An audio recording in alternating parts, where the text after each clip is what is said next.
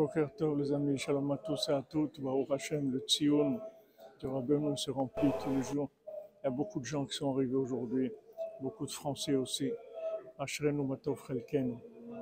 Avram Ben Nachman dit que quand on voit que les générations, elles baissent de plus en plus et qu'on est, on est loin de plus en plus, on est loin d'Hachem, il faut savoir que Hachem, il veut ça, parce qu'Hachem, il veut nous révéler sa miséricorde. Et la Géoula, elle viendra que de la miséricorde d'Hachem. Elle ne viendrait pas de ce que nous, on va faire. Parce que des gens qui étaient capables, ils sont déjà passés depuis longtemps. Nous, ce que Hachem veut, c'est qu'on fasse juste ce qu'on peut. Et tout le reste, Hachem va le combler par sa miséricorde. C'est ça qu'ils font les tzadikim. Tzadikim, ils attirent la miséricorde d'Hachem sans arrêt sur nous.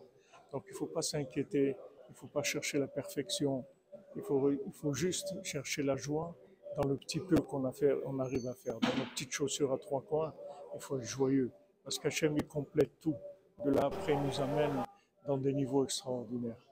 Hachem, Beno, excellente journée, que des bonnes nouvelles, refouach les mains pour tous les malades et des ouvertures, Hachem, dans tous les domaines. Ashrenu Matov.